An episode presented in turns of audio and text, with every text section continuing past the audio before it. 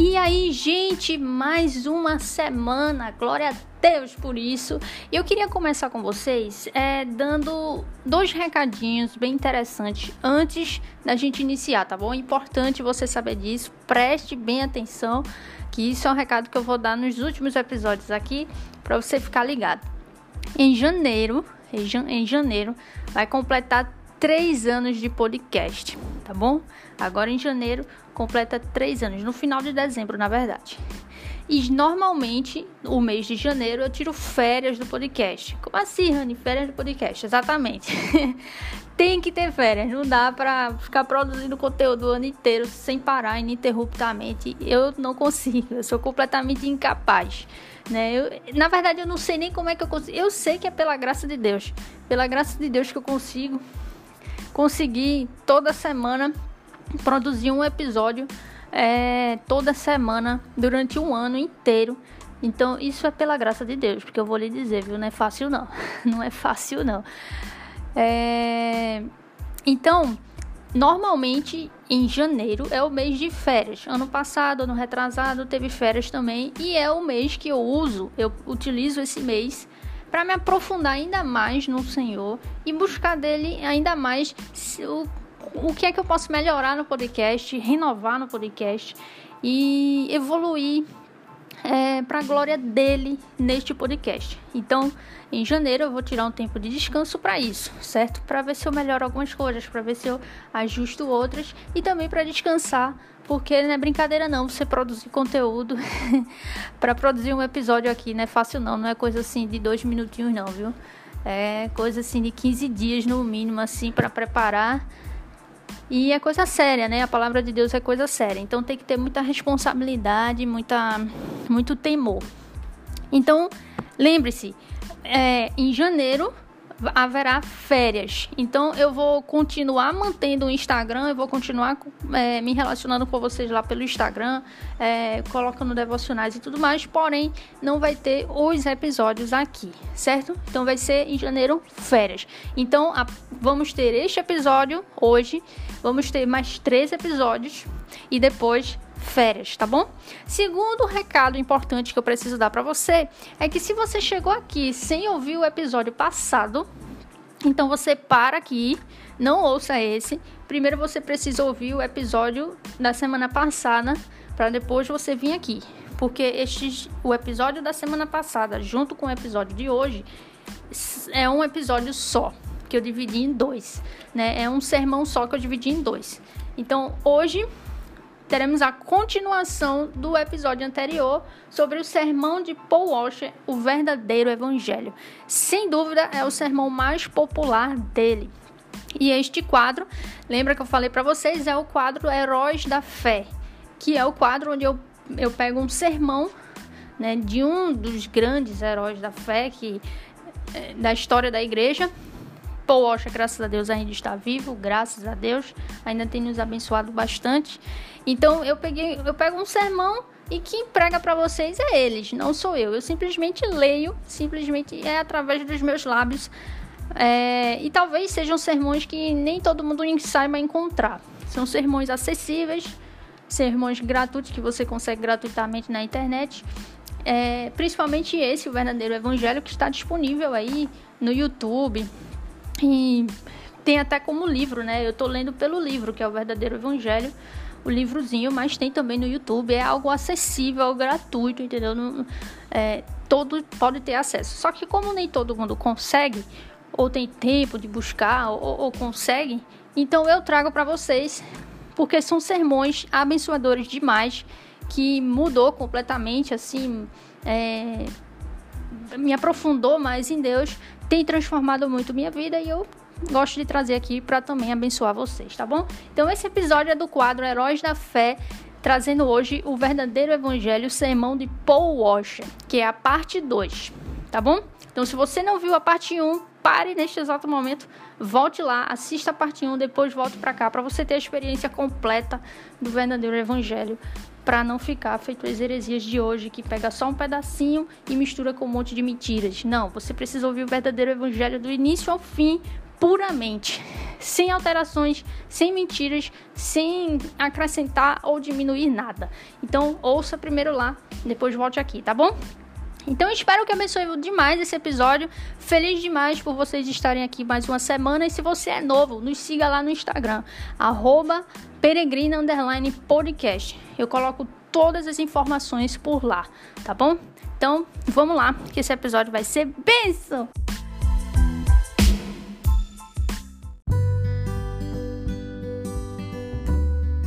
Retomando o texto bíblico que apresentamos apresentei semana passada para vocês, Romanos capítulo 3, do versículo 23 ao 26. É o sermão, Paul Washer prega o sermão dele é em cima desse texto, abordando o verdadeiro evangelho. E eu vou reler o texto, caso você não se recorde. Diz o seguinte: Pois todos pecaram e não alcançam o perdão da glória de Deus mas ele, em sua graça, nos declarou justos por meio de Cristo Jesus, que nos resgatou do castigo por nossos pecados.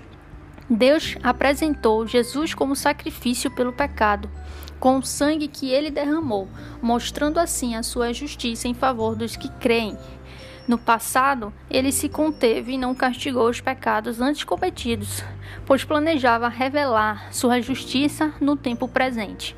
Com isso, Deus se mostrou justo condenando o pecado, e justificador, declarando justo o pecado, o pecador, declarando justo o pecador que crê em Jesus. E agora, Washer, através dos meus lábios, que vai falar com vocês, eu vou trazer o sermão dele. E a continuação do que foi na semana passada. E ele diz o seguinte: A resposta para o nosso dilema do episódio anterior, ela é encontrada nesta única palavra, propiciação, que está lá em Romanos 3, acabamos de ver. Romanos capítulo 3, versículo 25. Propiciação. Lá no episódio passado, qual foi o dilema apresentado? O dilema de que todos nós somos pecadores que já nascemos em pecado, portanto estamos destituídos da glória de Deus, merecemos a ira de Deus, a ira de Deus está sobre nós, está apontada para nós. Qualquer momento pode nos alcançar, porque somos pecadores e não conseguimos fazer nada além de pecar. Então, qual é a resposta para esse grande dilema? Como, resolve, como resolvemos isso? Como nos livramos disso? Qual é a solução para isso? E é isso que eu vou trazer para vocês hoje. E a resposta para esse dilema, a solução, a como podemos resolver isso, se encontra lá em Romanos 3:25, em uma única palavra: propiciação. Agora, além dos nomes de Deus, eu lhe afirmaria que essa é a palavra mais importante de toda a Bíblia: propiciação. Ainda assim, se eu distribuísse pedaços de papel entre os membros das igrejas deste país e pedisse a cada um deles que definisse para mim a palavra propiciação, a maioria das pessoas não seria capaz de fazê-lo. Veja, o fato é que nós não somos endurecidos em relação ao Evangelho. Nós somos ignorantes a respeito dele. Essa é a palavra mais importante da Bíblia e, mesmo assim, a maioria das pessoas não sabe disso. O conceito mais importante em toda a Bíblia é como Deus pode ser justo e ao mesmo tempo justificador dos pecadores. Ainda assim, isso é algo sobre o que, sobre o que poucos sequer ouviram falar. Nosso texto principal diz o seguinte: a quem Deus propôs como propiciação, como acabamos de ler. Deus expôs Cristo publicamente para aniquilar o pecado. Falando sobre a cruz, Martin Lloyd Jones diz que Deus emplacou o seu filho. Essa é uma palavra interessante. Deus fez Jesus tornar-se uma espécie de placa, um sinal para todos os que passam pela estrada no local mais visível em que se poderia estar. Quando você vai a Missouri, você vai ver outdoors por toda parte, de tal modo que não consegue sequer contemplar a natureza por causa de tantas placas que existem lá. Existem anúncios emplacados por todo lugar para o qual você olha. Do mesmo modo, Deus emplacou seu filho no centro do mundo, na cidade religiosa mais importante da face da terra. Lá, à vista de todos, uma cruz foi levantada e o seu filho foi pregado nela. Agora, por que você por que Deus expôs seu filho publicamente? O ponto é que Deus estava fazendo bem mais do que apenas salvando o homem naquele madeiro. Uma questão que precisa ser respondida é: o que é propiciação? Uma propiciação é um sacrifício feito no lugar da parte culpada que justifica ou satisfaz a justiça de Deus e faz com que seja possível para Deus perdoar homens pecadores. Ou seja, é um sacrifício feito no lugar do pecador para que a justiça que demanda sua morte seja saciada e sua ira e sua ira e santo ódio contra o pecado seja apaziguados, de modo que Deus possa livremente perdoar. E esse sacrifício foi o próprio Cristo. Agora, vamos falar sobre a morte de Cristo por um momento. Nós sabemos que aquele que deveria morrer no madeiro haveria de ser um homem, pois o sangue de touros e de bodes não pode remover pecados. Isso está lá em Hebreus capítulo 10, versículo 4. Foi Adão quem pecou, foi a raça de Adão que caiu. Logo, um filho de Adão que deve morrer no lugar do culpado. Porém, aquele que deve morrer naquele madeiro haveria de ser mais que um homem. Ele deve igualmente ser Deus. E por que aquele que morreria no madeiro deveria ser Deus? Primeiramente, há esta pequena frase no livro de Jonas: Ao Senhor pertence a salvação. Jonas, capítulo 2, versículo 9. Lá em Isaías é bem mais claro, ao nos, Isaías ele é mais claro ao nos mostrar que Deus não divide o seu título de Salvador com ninguém. Lá em Isaías 42, versículo 8 e versículo 11 diz isso.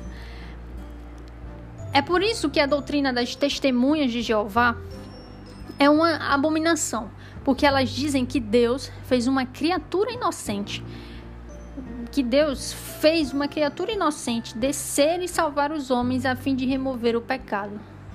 Ora, se esse fosse o caso, então fora uma criatura que nos salvara.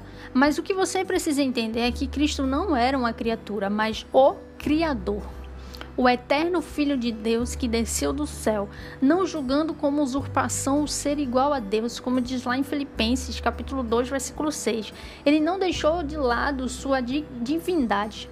Ele deixou de lado a glória e os privilégios de sua divindade. Ele não se tornou algo menor que Deus, mas ele se tornou algo que Deus nunca foi. Ele trouxe sobre si a natureza humana, ele tomou para si a carne e tornou-se homem. Ele foi para aquele madeiro como Deus homem. Morreu naquele madeiro como Deus homem e ressuscitou dentre os mortos como o Deus homem. E aquele a quem nós chamamos de Salvador não é somente homem, mas é Deus, de modo que as palavras de Jonas permanecem intactas. Ao Senhor pertence a salvação. Por que aquele que morreria no madeiro deveria ser Deus? Em segundo lugar, porque aquele que iria ao madeiro precisava entregar sua própria vida. Você diz, um homem pode fazer isso, mas não, não pode. Um anjo pode fazer isso? Não, não pode. E por quê? Imaginemos que você precise de um carro e eu estou dirigindo um que peguei emprestado do pastor. Quando eu percebo sua necessidade, dou a você o carro do pastor. Ora, eu não estou lhe dando o meu carro, eu estou dando algo emprestado de outro. De onde a vida de um homem vem? Vem de Deus.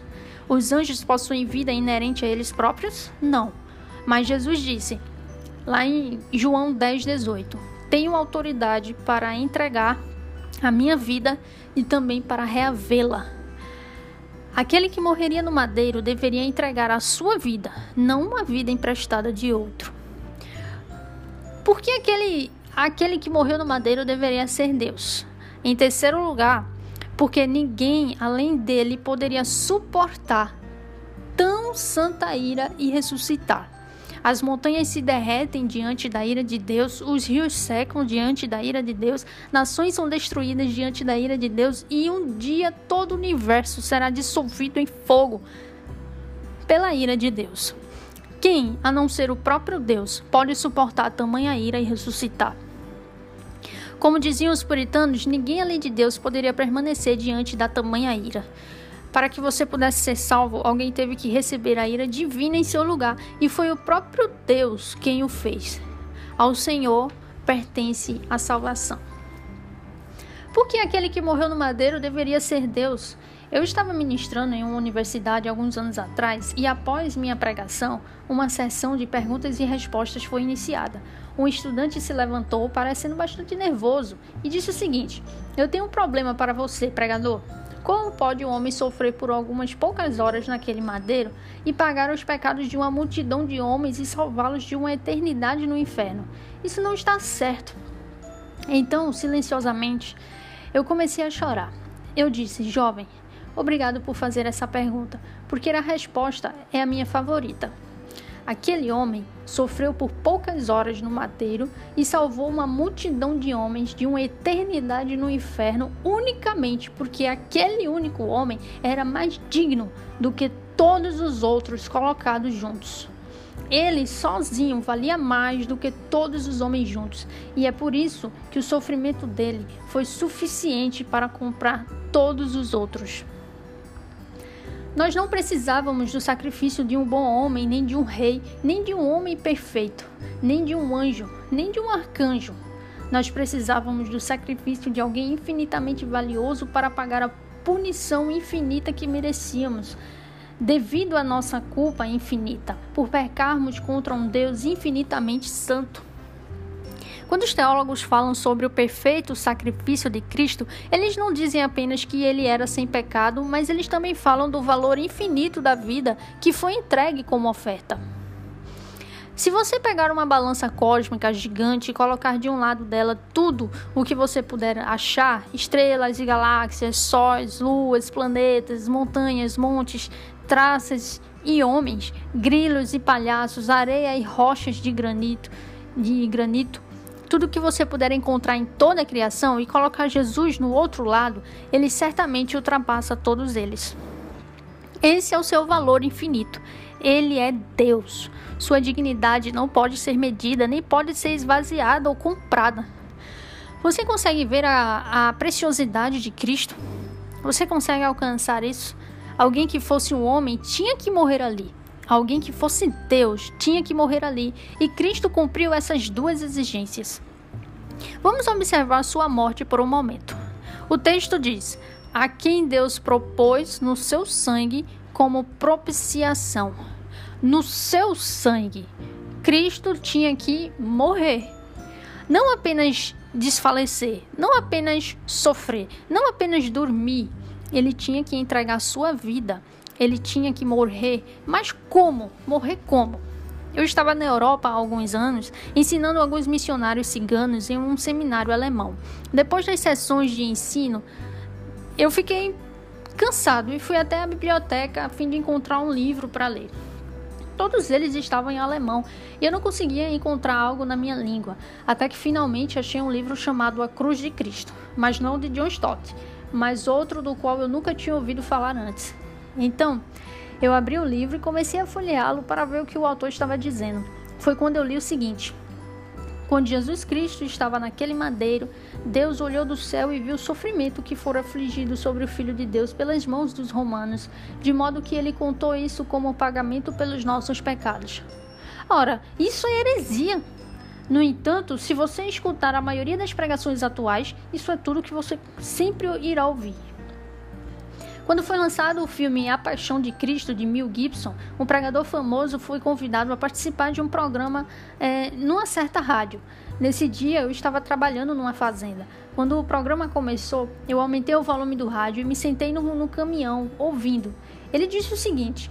Devido a toda essa controvérsia sobre a paixão de Cristo e o filme que foi lançado, eu senti que seria bom separar este tempo de ensino que tenho com vocês na rádio para explicar a vocês o verdadeiro significado da cruz. E eu pensei, louvado seja Deus!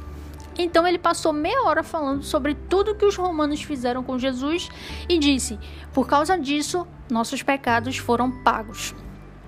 Ele falou sobre os espancamentos, a coronhadas, os chicotes, o rastejar em direção ao madeiro, o ser derrubado, os pregos, a coroa, o manto, a lança em seu lado, a sufocação e a crucificação. Ele falou sobre absolutamente tudo, mas esqueceu do principal. Eu não quero diminuir nada dos sofrimentos físicos de Cristo, mas o homem perdeu completamente o evangelho ao focar apenas nisso. Se hoje você é salvo, você não é salvo porque os romanos pregaram Jesus no madeiro, nem porque os judeus o chicotearam ou porque espancaram violentamente. Se você hoje é salvo, isso se deve ao fato de que quando ele estava naquele madeiro, ele carregou os nossos pecados e o seu próprio Pai o esmagou como sacrifício. Isaías 53, 10. Nós não somos salvos por aquilo que os romanos fizeram com Jesus. Nós somos salvos por aquilo que Deus fez com seu filho. Pense nisso por um instante. Jesus está no madeiro e ele exclama: Meu Deus, Deus meu, Deus meu, Deus meu, Deus meu, por que me desamparaste? Eu vejo tantos pregadores dizendo: Deus Pai olhou para seu filho e, ao ver todas as feridas e sofrimentos, ele deu as costas para Jesus, pois não aguentava mais ver aquilo. Isso não passa de uma mentira romântica. Não foi isso que Jesus disse. O próprio Jesus testificou que o Pai o havia desamparado completamente por causa do pecado que estava imputado sobre si. Ele estava carregando o meu e o seu pecado cristão. Ele se tornou o bode expiatório. Ele se tornou o verme. Ele se tornou a serpente levantada no deserto. Veja o que o Salmo 22 diz sobre isso. Deus meu, Deus meu, por que me desamparastes? Por que me acham longe de minha salvação as palavras de meu bramido? Deus meu, clamo de dia e não me respondes, também de noite, porém não tenho sossego. Contudo, tu és santo. Eu li do versículo 1 ao 3. Nos primeiros versos, ele grita a Deus e sua queixa é: Deus meu, Deus meu, por que me desamparaste? Então ele argumenta: Nossos pais confiaram em ti, confiaram e os livraste. A ti clamaram e se livraram, confiaram em ti, não foram confundidos. O argumento dele é este: Pai, nunca houve um momento na história do povo da aliança, Israel, no qual os homens clamaram a ti e tu o desamparaste. Mas aqui estou eu, pendurado neste madeiro, teu único filho, o Messias. Por que me desamparaste? E a resposta à sua própria pergunta vem do contraste entre o versículo 3 e 6 do Salmo 22, que diz: Tu és santo, mas eu sou o verme. Olhe para o jardim de Getsemane por um momento. Pai, passa de mim este cálice, Jesus diz. Gotas de sangue, suor vindo de sua testa. Pai, passa de mim este cálice. Esses pregadores eles dizem: "Ah, Jesus não queria ir para aquela cruz romana". Isso é uma mentira. Ah, Jesus estava com medo do diabo. Blasfêmia. Ah, Jesus temia aquele chicote e ele não queria ir para lá. Absurdo. Deixe-me fazer-lhe uma pergunta. Depois da morte e ressurreição de Jesus Cristo, estima-se que 50 milhões de homens e mulheres e, cri e crianças morreram como mártires por sua profissão de fé em Jesus Cristo. Na igreja primitiva, nos tempos dos puritanos e da reforma, muitos dos seguidores de Jesus foram crucificados. Alguns foram não apenas crucificados, mas de cabeça para baixo. Outros eram cobertos de piche e lhes enteavam fogo pela, para iluminar as ruas de Roma. Todavia, muitos desses seguidores de Jesus, prestes a serem martirizados, cantavam hinos cheios de alegria. Você realmente acredita que o capitão de nossa salvação está em um jardim acovardado por causa da cruz, mesmo sabendo que você, mesmo sabendo você que seus discípulos foram para a mesma cruz com alegria nos corações? Não faz sentido, né? Você pensa que o capitão de nossa salvação seja tão fraco? Pense. Jesus não estava com medo de uma cruz de um prego, de uma lança ou de uma coroa de espinhos. O que houve, o que havia no cálice? Eu nunca esquecerei um dia em que eu preguei em uma escola teologicamente reformada há muitos anos. Eu fui lá e disse: Bom, vocês me chamaram aqui para pregar, estou aqui. E me informaram: Você pregará no auditório para pessoas que vão desde o jardim da infância ao ensino, ao ensino médio. Eu fiquei um tanto assustado. Bom, eu vou ensinar sobre a propiciação. É uma faixa etária, é, é uma faixa etária muito larga, não acha? Eles disseram: Isso não será problema, senhor Washington. Então eu subi lá para pregar e enquanto eu estava pregando, eu parei e disse: O que havia no cálice? O que era aquilo que fez Cristo tremer? Eu nunca me esquecerei daquela menininha de oito anos que ergueu a mão, levantou-se, ficou do lado da carteira e disse: Senhor Washer, a ira de Deus estava no cálice. Sim, o ódio feroz de Deus contra tudo que é mal estava no cálice. Uma mísera cruz de madeira? Todo homem está sob a feroz e justa ira de Deus por causa de sua perversidade, e alguém tinha que beber essa ira. Jesus Cristo, naquele madeiro, suportou a culpa do seu povo e permaneceu no lugar de julgamento deles. Então, todo ódio, toda santidade, toda ira, toda justiça e todo julgamento de Deus, como uma luz branca ofuscante, tudo aquilo veio esmagando a cabeça de seu filho unigênito. Você nunca leu que ao Senhor agradou moê-lo, ou seja, reduzi-lo a pó? Está lá em Isaías 53, 10.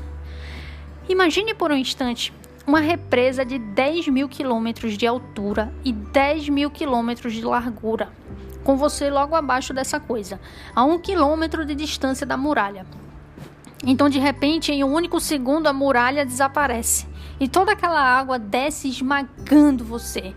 Porém, milésimos de segundos antes daquela força esmagadora chegar aos seus pés, o chão se abre e engole toda a água. Assim também a ira de Deus destinada às pessoas foi engolida pelo sacrifício de Cristo pouco antes de nos atingir. O Filho de Deus tomou aquele cálice da mão de seu pai e bebeu cada gota, de modo que quando ele gritou: Está consumado! Lá em João 19:30, ele virou o cálice e nenhuma gota caiu. Ele havia bebido tudo. Se eu fosse resumir o que Deus fala no Antigo Testamento sobre o cálice da ira, seria algo mais ou menos assim. Por causa da perversidade e da rebelião das nações, eu os porei diante da força da minha ira. Lhes entregarei meu cálice e os farei beber até que vacilem e morram. Mas naquele madeiro, Cristo bebeu o cálice. Todos nós sabemos que o povo judeu precisava constantemente cumprir vários rituais que apontavam para o sacrifício de Cristo. Um deles era o de Levítico 16, quando Arão levava dois bodes à porta da tenda da congregação. Em um dos bodes, eles colocavam a mão, transferindo simbolicamente os pecados do povo para a cabeça do animal, findando por sacrificá-lo. Em relação ao outro, o mesmo processo era feito, mas ele não era morto, e sim levado para fora dos portões do acampamento para vaguear no deserto e morrer. Lá em Levítico 16, 22 diz: Assim, aquele bode levará sobre si todas as iniquidades deles para a terra solitária, e o homem saltará o bode, soltará o bode no deserto. Sobre isso, o escritor aos Hebreus explica que Jesus, como bode, sofreu fora dos portões da cidade, abandonado por Deus e abandonado pelo povo, por ser o portador dos pecados.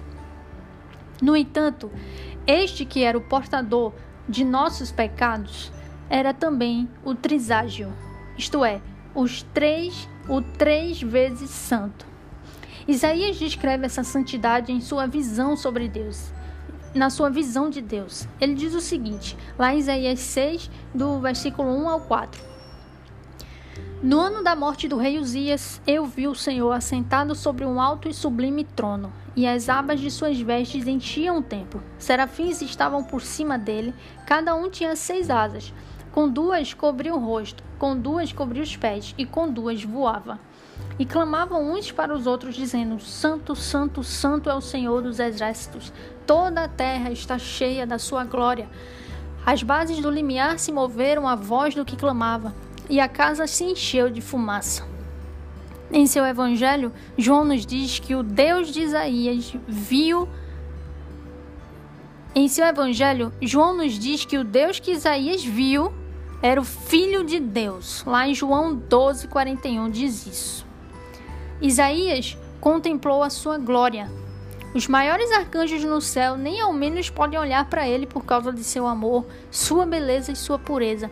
Os serafins no livro de Hebreus são chamados de labaredas de fogo. Está lá em Hebreus 1, versículo 7. Porém, eles não queimam pelo seu próprio combustível. Eles são somente o reflexo do ardor da santidade do Filho de Deus, o reflexo de sua beleza.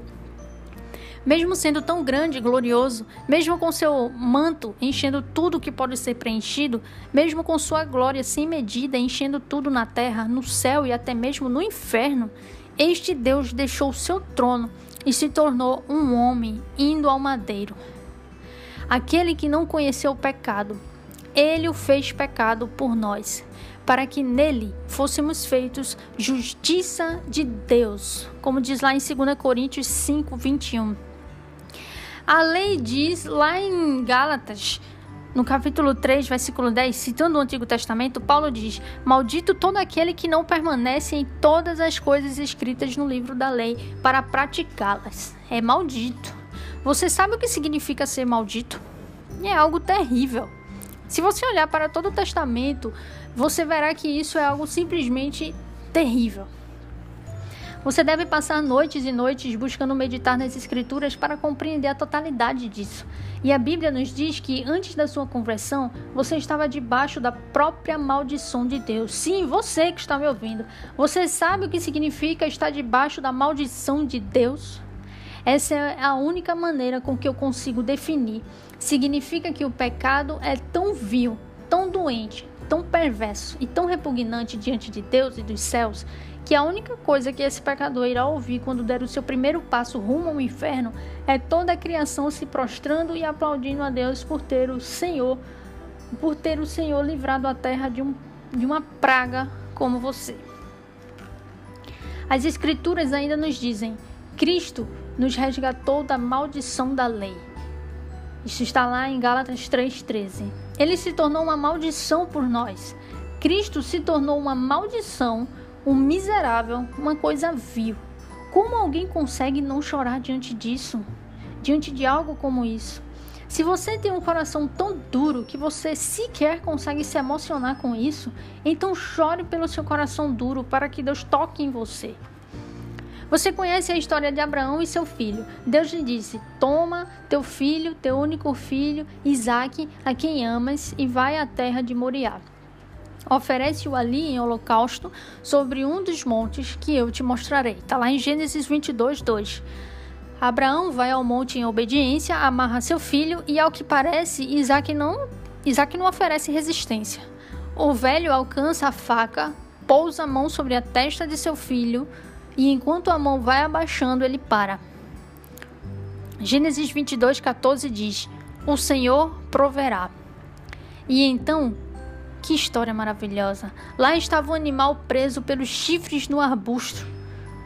Que lindo final para uma história! Porém, aquele não foi o final, foi um intervalo. Centenas de anos depois, em uma colina chamada Calvário, Deus Pai pousou sua mão na cabeça de seu filho unigênito e o sacrifica. Veja, essa é a cruz que todos esses pregadores modernos escondem no fundo do baú. Ao invés de ao invés de porem-na na mesa de centro, porque é uma coisa vergonhosa, horrível e terrível. A cruz é uma coisa horrorosa e vil, não o tipo de coisa que você põe em volta do pescoço. Ela é o símbolo de morte e de justiça sendo satisfeita. Para demonstrar amor, Deus teve de descartar o pecado antes, e só haveria uma forma de fazê-lo: a morte do seu filho unigênito. É possível que você, ao ler isso, esteja pensando: eu nunca. Ao ler, não, ao ouvir, né? É possível que você, ao ouvir isso, esteja pensando: eu nunca ouvi nada assim antes. É bem provável que de fato você não tenha ouvido. E se for, deve ser por isso que a cruz tem tão pouco poder na sua vida. Eu quero que você entenda que é disso que se trata a vida cristã.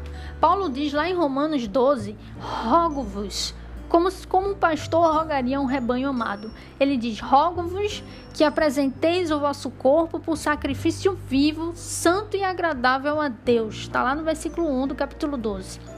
Contudo, Paulo não só, não só nos ordena isso, mas nos dá motivação para tal. Ele diz para nós oferecermos nossas vidas baseadas nas misericórdias de Deus. E do que ele está falando? Ele está se referindo aos 11 capítulos de Romanos, nos quais ele havia explicado tudo o que Deus fez por nós em Cristo. Ou seja, o que Paulo diz é isto: visto que Deus fez tudo isso em Cristo, agora ofereçam suas vidas por Ele, de modo que quanto mais você conhece acerca dessa cruz, mais você será inclinado a oferecer sua vida por Ele. Jesus não é esse pequeno acessório que você coloca em sua vida para torná-la melhor. Ele é toda a sua vida. Você é consumido por ele em cada pensamento, julgamento ou palavra. Quando alguém perguntar por que você faz isso ou aquilo, Senhor, nossa resposta precisa ser: porque Cristo derramou seu próprio sangue por minha alma. O amor de Deus em Cristo nos constrange. Está lá em 2 Coríntios 5, do 14 e 15. Ele morreu estas palavras deveriam ser o suficiente para quebrar o seu coração em mil pedaços e jogá-lo ao chão em adoração. É verdade que Cristo morreu por nós, mas a Escritura nos diz que ele não permaneceu morto. Não é apenas a morte de Cristo que nos salva. A sua, a sua ressurreição também tem um papel nessa história. Se ele tivesse permanecido, e na verdade tem um grande papel, se ele tivesse permanecido morto, não haveria nada, não haveria qualquer esperança, tudo seria despedaçado. No entanto, Deus reivindicou seu Filho unigênito, ressuscitando-o dentre os mortos. E ao ressuscitá-lo, Deus afixou o seu selo e declarou publicamente, através da ressurreição de Jesus Cristo, que o seu sacrifício fora suficiente para expiar os pecados de seu povo. Cristo morreu, Cristo ressurgiu dos mortos e Cristo ascendeu à destra de seu Pai. Os chamados pais da igreja, teólogos dos cinco primeiros séculos do cristianismo, sempre usavam o salmo da ascensão, o salmo 24, para descrever a subida de Jesus Cristo aos céus. E é aqui que nós vamos finalizar. O salmo diz o seguinte: Salmo 24. Ao Senhor pertence a terra e tudo que nela se contém o mundo e os que nele habitam. Fundou-a ele sobre os mares e sobre as correntes a estabeleceu. Quem subirá ao monte do Senhor? Quem há de permanecer no seu santo lugar? O que é limpo de mãos e puro de coração, que não entrega a sua alma à falsidade, nem jura dolosamente. Este obterá do Senhor a bênção e a justiça do Deus da sua salvação. Tal é a geração dos que o buscam, dos que buscam a face do Deus de Jacó. Levantai, ó portas, as vossas cabeças, levantai-vos, ó portais eternos, para que entre o Rei da Glória. Quem é o Rei da Glória? O Senhor forte e poderoso, o Senhor poderoso nas batalhas. Levantai, ó portas, as vossas cabeças, levantai-vos, ó portais eternos, para que entre o Rei da Glória. E quem é o Rei da Glória? O Senhor dos Exércitos. Ele é o Rei da Glória. Como evangélicos, nós estamos constantemente defendendo a deidade de Jesus Cristo. E isso é ótimo. Jesus Cristo é Deus no mais pleno sentido do termo. Porém, nunca devemos esquecer que Jesus Cristo também se tornou homem no mais pleno sentido do termo. Porquanto há um só Deus e um só mediador entre Deus e os homens, Cristo Jesus, homem. Está lá em 1 Timóteo capítulo 2, versículo 5. Um homem pecou, uma raça de homens caiu, um homem deve morrer, e um homem deve ressurgir dos mortos. E aquele muito e aquela muito aguardada oração de Jó deve ser respondida. A oração de Jó que está lá no capítulo 19, 25. Charles Spurgeon nos diz que uma escada que apenas sobe não é boa, e uma escada que apenas desce não nos será de nenhuma ajuda. Precisamos de uma escada que suba e que desça. Precisamos de um Salvador que seja Deus e homem. E aquele Deus homem, Cristo Jesus, ressurgiu dos mortos e após 40 dias ascendeu à destra de seu Pai, fazendo com que aquela primeira vez em toda a história da criação um homem subisse às portas dos céus, clamando o que encontramos no versículo 7 do salmo que eu li para vocês: Levantai, ó portas, as vossas cabeças, levantai-vos, ó portais eternos, para que entre o Rei da Glória. Então, todo o céu atrás daquelas portas entra em estado de choque, em silêncio e espanto. Finalmente, um corajoso levanta a cabeça e pergunta: Quem é este Rei da Glória? Quem se atreve a falar com estes portais? Nenhum homem jamais chegou até aqui ou pôs a mão no trinco deste portão. Quem é este Rei da Glória? De repente, o Senhor, o Messias, o Cristo, o Filho de Deus, o homem clama: O Senhor forte e poderoso. O Senhor poderoso nas batalhas. Levantai, ó portas, as vossas cabeças, levantai-vos, ó portais eternos, para que entre o Rei da Glória. E pela primeira vez em todos os tempos, aqueles portais se abriram para um homem ele atravessa aqueles portais e tudo que já foi criado cai de rosto no chão. Todos aclamem o poder do nome de Jesus, que os querubins se curvem e o coroem com muitas coroas. Então o cordeiro vai em direção ao trono eu posso vê-lo agora caminhando ousadamente em direção ao Pai, segundo o seu direito como Deus homem, subindo os degraus deste trono tão glorioso que faria o trono de Salomão parecer feito de papel machê. Ele se senta sem sequer pedir permissão e olha para o Pai, não como uma pergunta, mas como uma afirmação: Pai, está consumado. E o Pai assente: Sim, filho, está consumado. Este Jesus, que vós crucificaste, Deus o fez Senhor e Cristo. Está lá em Atos capítulo 2, versículo 36. Não pense que eu vou pedir para você, para que você torne Jesus. Não pense que eu vou pedir para que você torne Jesus Senhor da sua vida. Essa é uma coisa, é a coisa mais ridícula que eu poderia pedir para você fazer. Jesus Cristo já é o Senhor na sua vida. Quer você o sirva ou não, quer você o bendiga ou amaldiçoe, odeie ou ame. De qualquer modo, ele é o Senhor da sua vida, porque Deus deu a ele um nome que é sobre todo nome para que ao nome de Jesus Cristo todo joelho se dobre e toda língua confesse que ele é o Senhor. Como diz lá em Filipenses, capítulo 2, versículo do 9 ao 11. Alguns de vocês se curvarão por causa da graça que lhes foi dada, e outros se curvarão porque as rótulas de seus joelhos serão quebradas por aquele que governa as nações com bordão de ferro, como diz Salmo 2:9. Se alguém ficar ofendido com estas verdades, eu não vou me desculpar por apresentar o Deus da Bíblia. Eu venho de uma longa linhagem de homens, a maioria já enterrados, mas todos bem recebidos na glória, que não pensam nas opiniões de homens ou no caminho que o resto dos evangélicos irá percorrer. Eu quero que você saiba que há um Deus no céu que é digno de todo louvor, glória e honra e que ele exige isso de você. Ao entrar pelos portões eternos, ele tornou possível que você venha a Deus.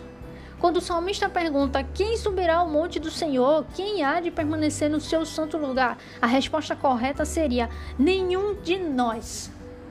Porém, agora que Cristo está no seu trono, nós possuímos a sua justiça e somos conclamados a permanecer neste lugar de adoração. Ele clama: Ah, todos vós, os que tendes sede, vinde às águas, e vós, os que não tendes dinheiro, vinde, comprai e comei. Sim, vinde, comprai sem dinheiro e sem preço. Venham, vinho e leite. Porque gastais o dinheiro, porque gastais o dinheiro naquilo que não é pão e o vosso suor naquilo que não satisfaz. Isso está lá em Isaías 55, do 1 ao 2. Vinde e bebei de mim, ele diz, vinho e leite. Baseado nas bênçãos de Davi, ele promete nos tratar bem, como diz lá em Isaías 55:8, porque os meus pensamentos não são os vossos pensamentos, nem os vossos caminhos, os meus caminhos. Tão alto quanto tão alto quanto a semente cresce por causa da água que lhe é jogada, a minha palavra não falhará, diz o Senhor. Ele ordena que todos em todo lugar se arrependam de seus pecados e creiam no evangelho. Procurem-no enquanto ele ainda pode ser encontrado. Se ao, se ao ouvir tudo que eu falei para vocês agora, você se perguntar assim: Irmão Paul, eu posso ser salvo? Minha sincera resposta será: Eu não sei. Contudo, deixe-me dizer algo para você. Talvez você tenha lido aqui, talvez você tenha ouvido esse sermão, porque ele foi, sei lá, talvez importante para você, talvez você parou aqui é, ingenuinamente, você sem querer pousou aqui, esperando que de alguma forma isso acabasse logo, ou talvez Você ouviu aqui rapidamente? Você ouviu com a mente, talvez você tenha ouvido todo esse sermão com a mente vagando, sem dar muita atenção, de modo que Cristo não significa nada para você. Nada mais do que quando você começou a ouvir esse sermão. Então a minha resposta para você é não. Você não pode ser salvo, pelo menos não agora, porque você não tem arrependimento em seu coração, nenhum quebrantamento quanto ao pecado ou quanto ao, ao preço que foi pago por você para que você pudesse viver. Porém, se você disser, irmão Paul, eu comecei a ouvir o seu sermão sem interrupção nenhuma de aprender algo, mas durante é, enquanto eu estava ouvindo, Deus tomou meu coração e eu comecei a pensar sobre coisas eternas. E enquanto eu estava ouvindo o seu sermão, o evangelho sendo exposto, eu fiquei ciente do meu pecado e da minha perversidade diante de um Deus santo. Então, ao ouvir sobre Cristo, meu coração saltou de alegria, de modo que pude dizer a mim mesmo: Eu sou a mais perversa das criaturas. Será que alguma esperança? Será que há alguma esperança para mim? Sim, há esperança para você. Você tem as sementes do arrependimento em seu coração.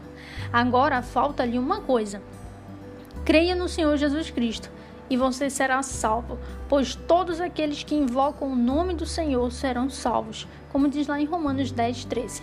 E de todos aqueles que creem nele, nenhum deles foi confundido ou desapontado como diz em Romanos 10, 11. No entanto, saiba disto: o relógio está andando, o tempo está voando e a morte e o inferno estão se movendo. Cristo irá retornar e então será tarde demais. Algumas pessoas me dizem: Eu não penso muito sobre a vinda de Jesus. Creio que ele não retornará nos próximos mil anos. Realmente, talvez ele não volte em milhares de anos, mas certamente dentro de 25, 50 ou no máximo 60 anos você irá encontrá-lo.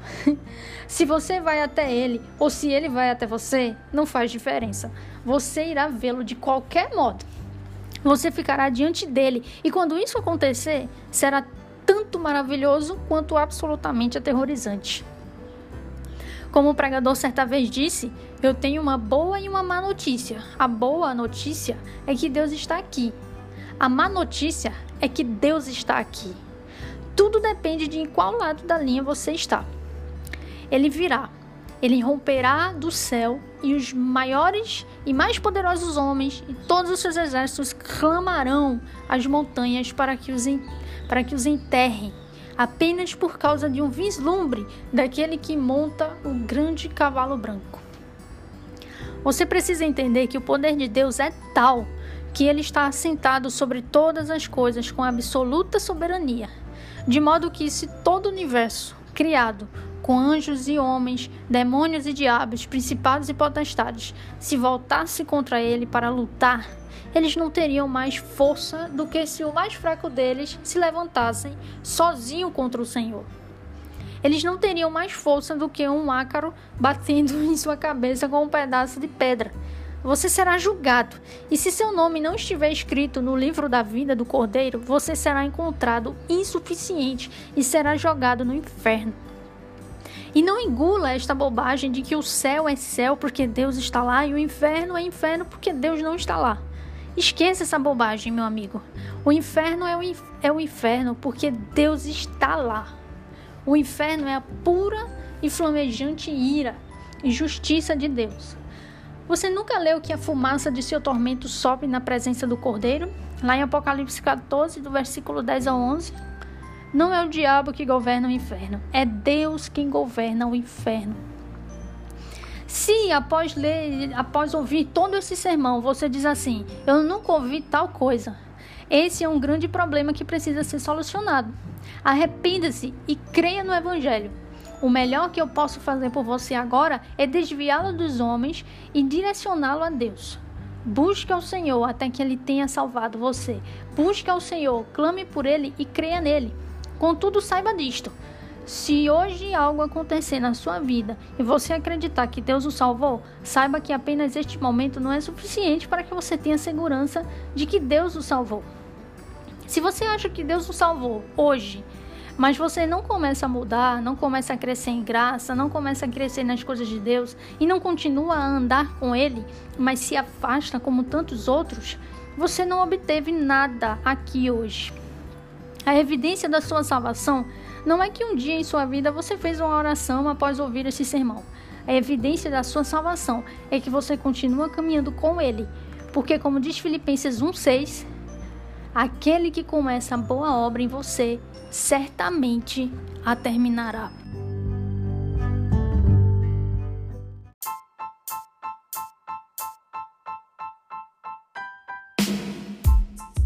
Então é isso, gente. Espero que tenha abençoado demais você esse sermão. Se você talvez não tenha compreendido muito bem, ouça novamente.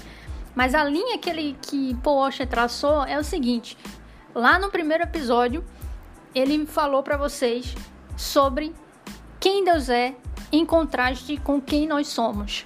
Deus eterno em contraste com nós, pecadores. Nascemos em pecado, após a queda de Adão, nascemos em pecado, portanto, somos pecadores por natureza.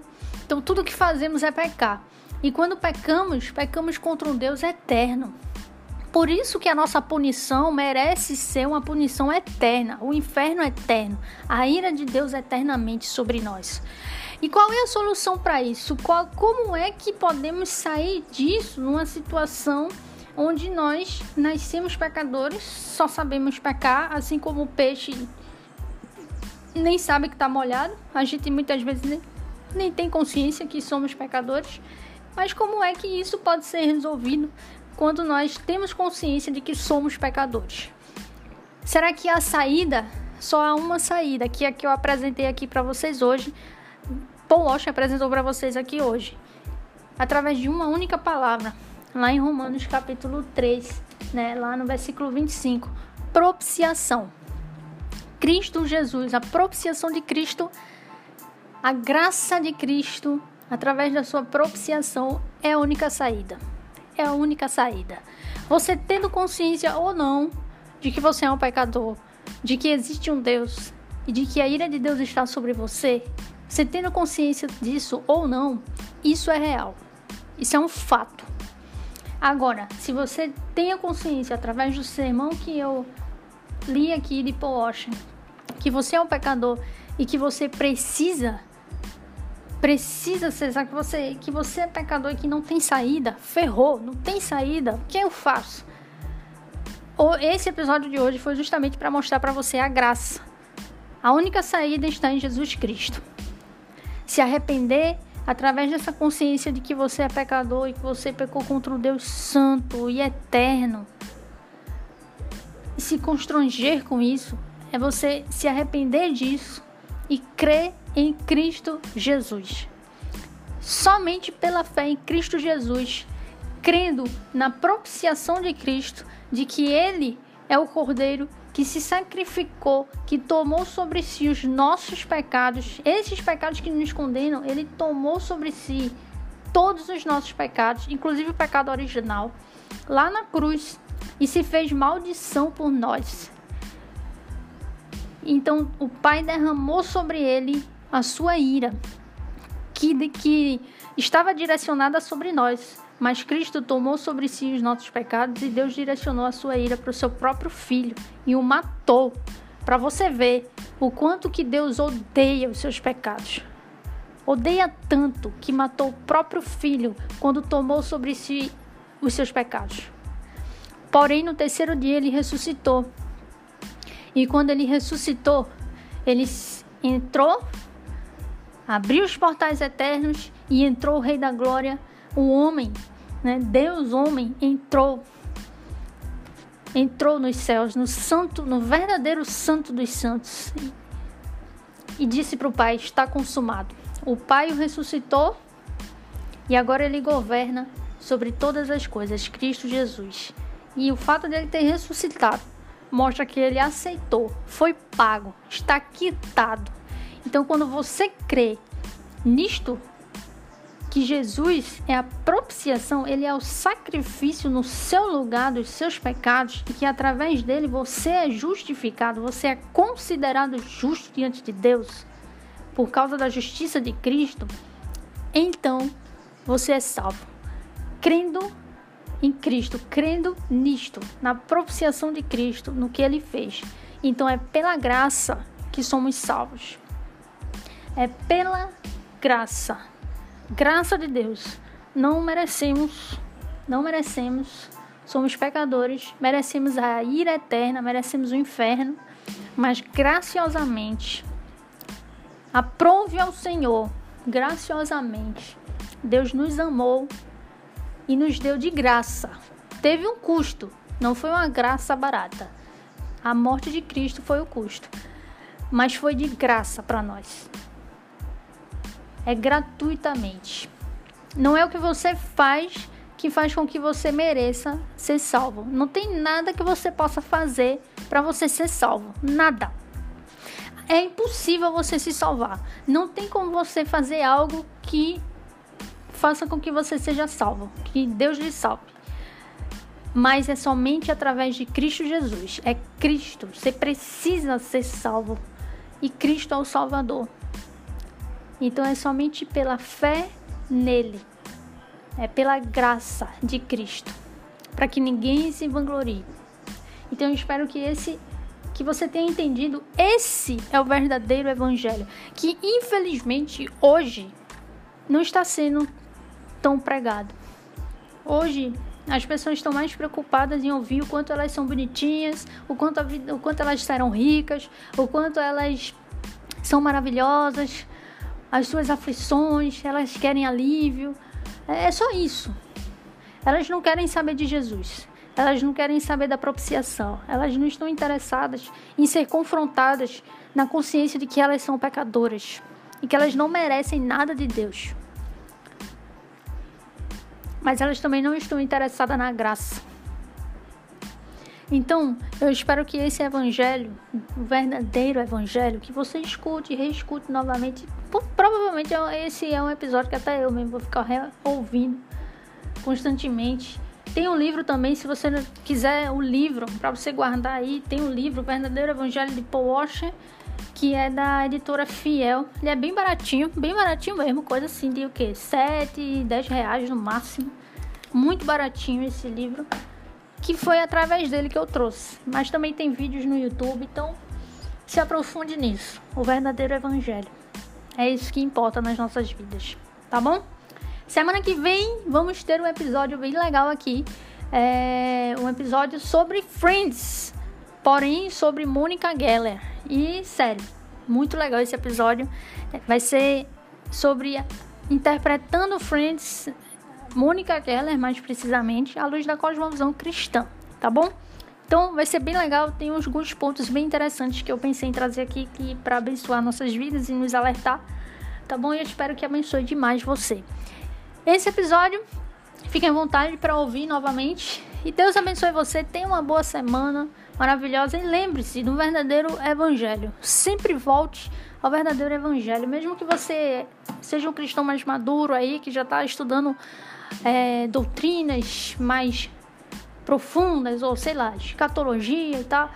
Lembre-se, volte sempre para as bases, volte sempre para Cristo, o verdadeiro Evangelho, a cruz, propiciação.